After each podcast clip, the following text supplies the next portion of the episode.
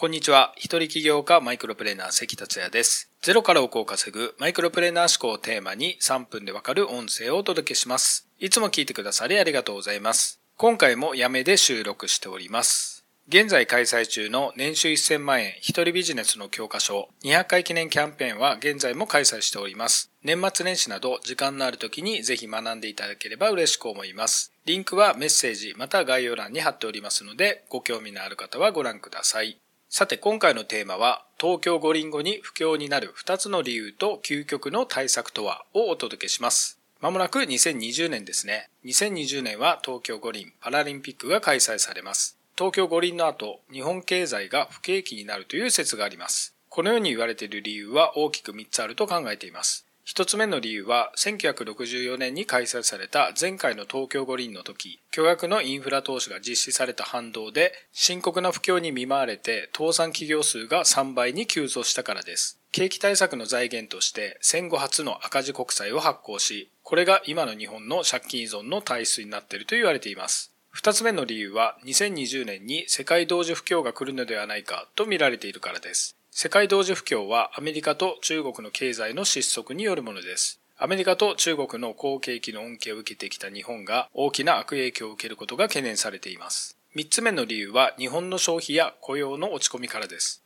前回の消費増税より今回の方が消費の落ち込みが大きくなっています。景気が回復するには消費が伸びる必要がありますが、増税によって今の日本の消費が伸びるかは大きな疑問です。増税といえば2020年1月から22歳以下の子供がいる世帯などを除き、年収850万円超の人が所得増税になりますよね。給与所得者の4%、約230万人と言われています。この年収が徐々に引き下げられていくことは十分考えられます。あと、所得が高い高齢者も増税になります。景気が悪くなれば失業率も上昇しますし、東京五輪特需の終了で雇用も減ります。上がる見込みのない収入やミニマリストや所有に価値を感じなくなった人が増えている日本の状況からすると今のままだと東京五輪後に消費が伸びることは考えにくいです。以上の3つにより東京五輪の後日本経済が不景気になると考えられています。暗くなる話ですが日本は先進国ではなく後進国とも言われてますし日本が様々な問題を抱えていることは事実です。年々多くの人が不安を感じている国です。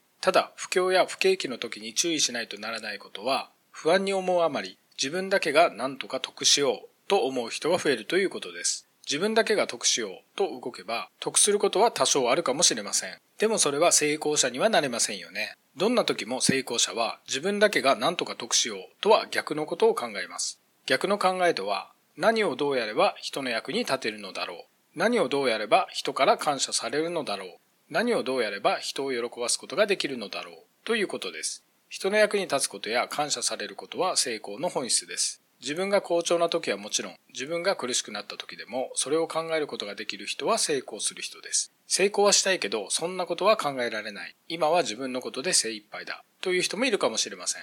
また、余裕ができたら人のために考えることができるのになぁ、と思っているかもしれません。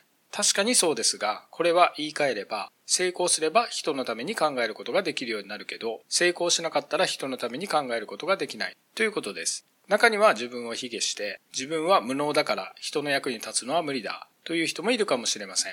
でも自分が気づいてないだけで誰にでも能力はあります。しかもこれからでも能力を身につけることもできます。ここだけの話、僕自身成功を目指し始めた頃は自分がお金持ちになれることしか考えてませんでした。まさにテイクアンドテイクの精神です。お恥ずかしい限りです。さらにこれといった能力もそれを活かす術もなかったです。でも人のために頭を使い始めたことで転機が訪れました。とはいえ、人のために考えたり、行動したりしたからといって、それがすぐに戻ってきたり、利益につながったりする保証はありません。それでも人のためにを続けて習慣にすることです。それが不況や不景気になろうが成功する対策です。成功の本質をブレずに突き進んでいきましょう。今回は以上になります。最後まで聞いてくださりありがとうございました。それではまた明日お会いしましょう。